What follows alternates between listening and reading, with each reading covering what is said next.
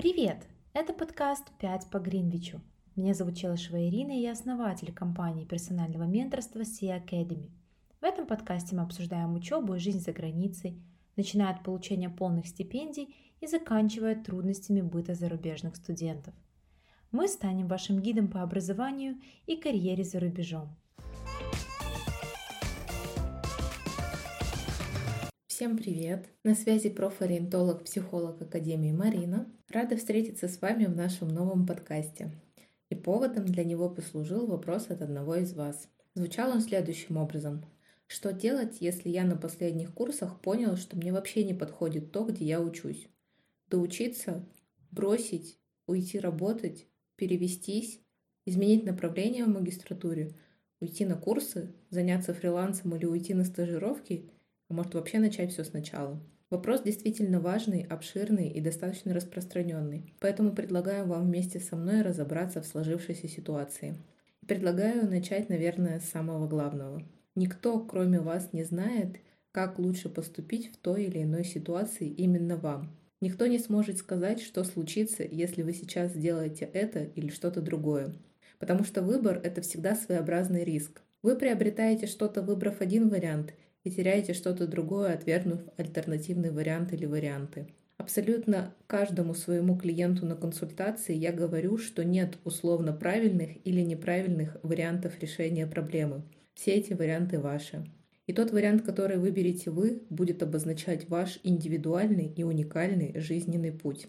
И даже если спустя какое-то время вы поймете, что нужно было действовать как-то по-другому, то это не будет обозначать, что тогда вы промахнулись и совершили ошибку. Это может обозначать, что сейчас у вас изменились ценности, и вы по-другому взглянули на этот вопрос. Но тот опыт, который вы получили, он уже никуда не денется, и вы уже с новым взглядом сможете интегрировать свой опыт в будущее развитие своей жизни. Думаю, что с философско-мотивационной частью можно закончить и перейти к фактам и полезной информации, которая сможет помочь сделать вам какой-либо непростой выбор. Сначала предлагаю поговорить о выборе в целом и затем уже перейти к частному варианту из нашего вопроса с разнообразным количеством выходов из сложившейся ситуации. Итак, что же такое выбор? Разрешение неопределенности в деятельности человека в условиях множественности альтернатив. Ну тут вроде бы все понятно, просто и прозрачно. Но здесь я хочу поговорить о 10 вещах, которые зачастую мешают нам сделать любой выбор. И первое – это неумение прислушиваться к своим потребностям. Как правило, человек делает выбор, чтобы восполнить свои базовые потребности в любви, безопасности, самореализации, свободе и отдыхе. Если он не может понять, какую потребность испытывает, ему сложно принять решение даже в выборе продуктов. Обычно так происходит из-за того, что в детстве гиперопекающая мама всегда лучше знала о потребности своего ребенка, чем он сам, и отдавала ему такие своеобразные приказы вместо того, чтобы быть внимательной, чувствительной и задавать вопросы. Знаете, это как в анекдоте «Одесса. Крик с балкона. Ваня, домой!» Мальчик поднимает глаза и говорит «Я что, замерз?» «Нет, ты хочешь кушать». Второе – это отказ от своих желаний. Эта установка формируется в детстве, когда в ответ на какое-то желание ребенка родители говорили «хочется, да перехочется», да и вообще мало ли чего ты хочешь, и хотеть вообще не вредно. Я ведь тоже многого хочу. Или мне плевать, чего ты там вообще хочешь и из-за чего происходило обесценивание потребностей ребенка и формировался запрет на желание. И тогда уже во взрослом возрасте ему, этому самому ребенку, становится трудно вообще чего-то хотеть, потому что это может быть стыдно или небезопасно. Третье – это перекладывание ответственности. Если за ребенка всегда выбирали и у него нет этого навыка, он будет и в дальнейшем искать опоры и советы у кого-то, отказываясь брать эту ответственность на себя и взрослеть тем самым. Ведь если решение принимает не он, то потом очень легко сказать, да это вы за меня выбрали, на кого мне учиться, там, выходить замуж, сколько детей рожать и так далее. И защитить себя таким образом от чувств, которые представляют опасность, то есть от гнева, страхи, тревоги, чувства вины и так далее.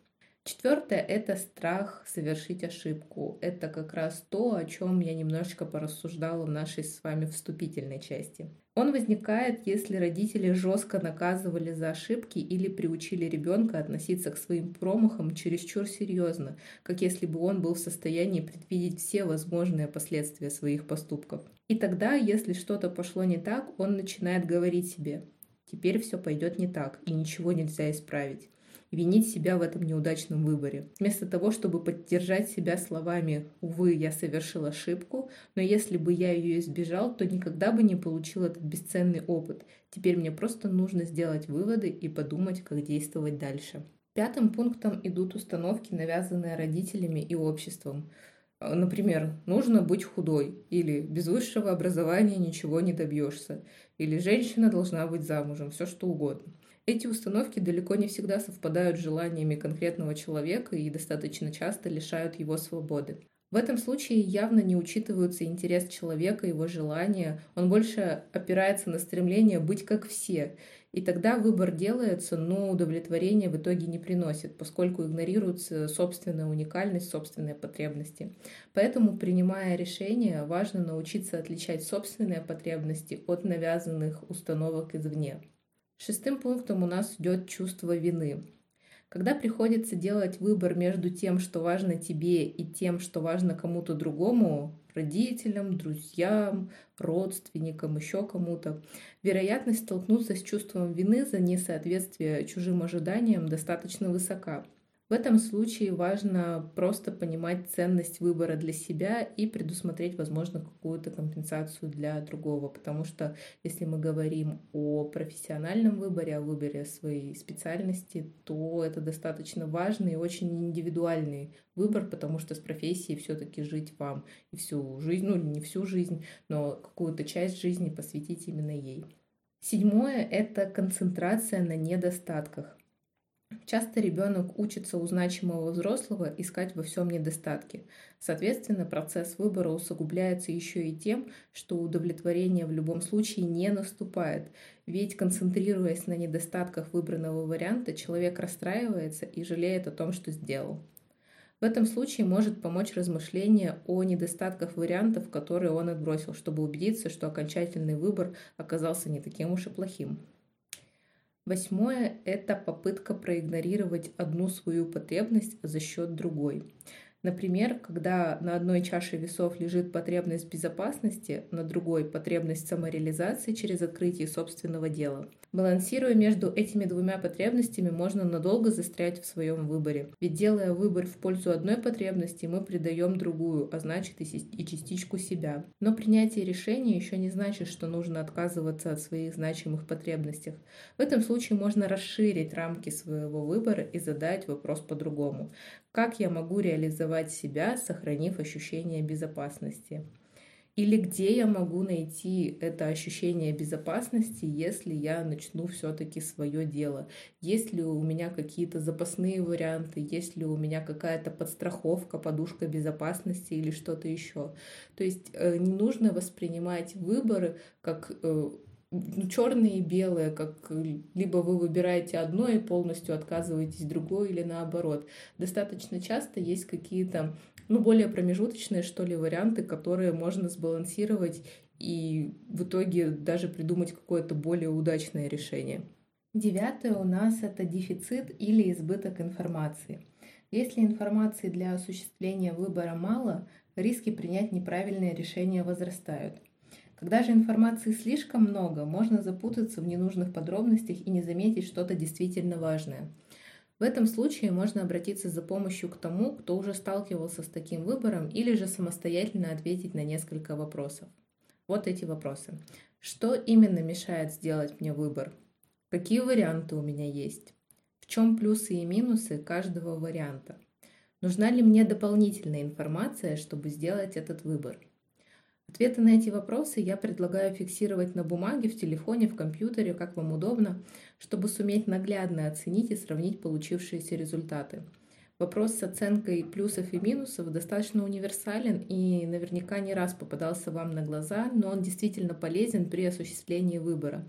Причем он имеет совершенно разный эффект, если просто прокручивать все это в голове или вот где-то зафиксировать это потом внимательно посмотреть, проанализировать, потому что мне кажется, что вот в этом неком анализе рождается полное понимание ситуации, как бы это ни звучало. И десятое у нас будет страх упущенных возможностей. Когда в жизненном багаже человека есть большой опыт сожаления о сделанном выборе, когда по каким-то причинам упускались разные возможности, все чаще возникает вопрос, вдруг то, что я выберу, окажется хуже, чем то, от чего я откажусь. И это может прям парализовать. Ведь трудно смириться с тем, что результат любого нашего выбора мы можем оценить только после того, как уже его реализуем. Нам так хочется подстраховаться и получить гарантию того, что мы приняли вот самое лучшее решение, которое было возможно. Но опять же хочу подчеркнуть, что идеального решения ведь не существует. Для каждого отдельного человека лучшее решение индивидуально. Поэтому, если выбор сделан, выбрана своя дорога, важно сконцентрироваться на своем решении и тратить ресурсы на его реализацию, а не на сомнения и сожаления. К тому же хочу вам рассказать об одном парадоксе выбора. После того, как решение принято и вступило в силу, нам кажется, что альтернативные варианты или варианты были намного лучше. Но как только прошло некоторое время, человек понимает, что принял наилучшее из возможных решений, потому что уже получил какие-то результаты от принятого решения. Это именно такой эффект восприятия касается большинства выборов с равнозначными альтернативами. Таким образом, мы с вами разобрались в психологических основах выбора, и теперь предлагаю перейти к обсуждению нашей конкретной ситуации и разобраться со всеми вариантами. Действительно, Трудно и неприятно в конце какого-либо пути понять, что ты двигался все это время не туда, куда хотел бы. Это могло произойти по многим причинам. О них мы говорили в предыдущих подкастах и, думаю, не раз поговорим в следующих. Сейчас мы уже остановились в определенной точке и пытаемся понять, что делать дальше. Конечно, сразу возникает вопрос, а есть ли понимание того, что хочется, потому что решение в том числе будет базироваться и на этом. Если понимание есть и вы поняли, что хотите заниматься другим конкретным делом, то тогда путей несколько. Здесь важно ответить на несколько вопросов. Нужно ли для этого дела образование? Можете ли вы приступить к делу без дополнительного обучения, сертификатов и дипломов? Если да, то отлично. Если нет, то нужно будет подумать, каким образом вы можете получить дополнительные знания и квалификацию по данному вопросу. Здесь могут помочь и дополнительные курсы, и смена направления здесь и сейчас, и смена направления уже в магистратуре. Параллельным курсом стоит вопрос, бросать ли учебу в моменте или все-таки доучиться. Опять же, зависит от предыдущего вопроса. Если вы точно понимаете, куда хотите двигаться и что вам нужно для этого сделать, у вас есть все необходимые для этого ресурсы, план действий, то вы можете интегрировать полученные знания в будущую сферу или она вообще, может быть, не зависит от этих знаний то здесь не будет ничего плохого, чтобы задуматься о неоконченном текущем образовании. Но что если не все так четко и понятно? Что если непонятно, что делать, куда двигаться, какое направление выбрать? Тогда, конечно, нужно заняться изучением себя, своих интересов, способностей, склонностей, желаний, ценностей и свойств личности. И на это может уйти определенное время. Тогда учеба в университете, пусть даже по нелюбимой и неинтересной специальности, может дать вам ряд преимуществ в виде возможности общаться в разных сообществах по интересам, возможности проходить разные стажировки и практики как по предмету обучения, так и вне его. Возможно, стоит присмотреться к смежным сферам. Достаточно часто они выручают людей на этом пути. Подумайте и проанализируйте, почему вы вообще оказались здесь, в этой точке, в этом моменте жизни. Почему вы изначально поступили на эту специальность? Привлекало ли вас что-то в ней? Что вас сейчас привлекает в профессиональной деятельности? Где и кем вы видите себя через пять лет? Последний вопрос достаточно банален и избит, но тем не менее поможет вам сформировать некий образ для самого себя. Помните, что вас никто не оценит и тем более не осудит за этот образ. Пока в моменте анализа вы можете воображать все, что угодно. Если у вас хорошая фантазия и воображение, то можете использовать метод визуализации. Нужно найти тихое, спокойное и уединенное место, принять удобную позу, закрыть глаза, расслабиться, глубоко подышать животом и представить себя лет так через 5-10, где вы находитесь, как вы выглядите, во что вы одеты? Во сколько и как начинается ваш обычный день? Кто вас окружает? Чем вы занимаетесь? Здесь можно думать о каких-то конкретных действиях, а не профессиях, если еще нет четкого понимания будущей сферы. Работаете ли вы с людьми?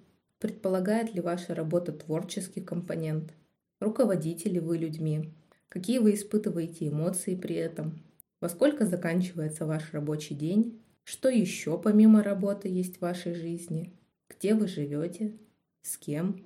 К чему стремитесь и чего хотите? То есть получается такой небольшой однодневный фильм в вашей голове про вас из будущего. Конечно, мы все прекрасно понимаем, что это лишь некий идеальный образ, но в том числе он поможет вам найти нужную ниточку.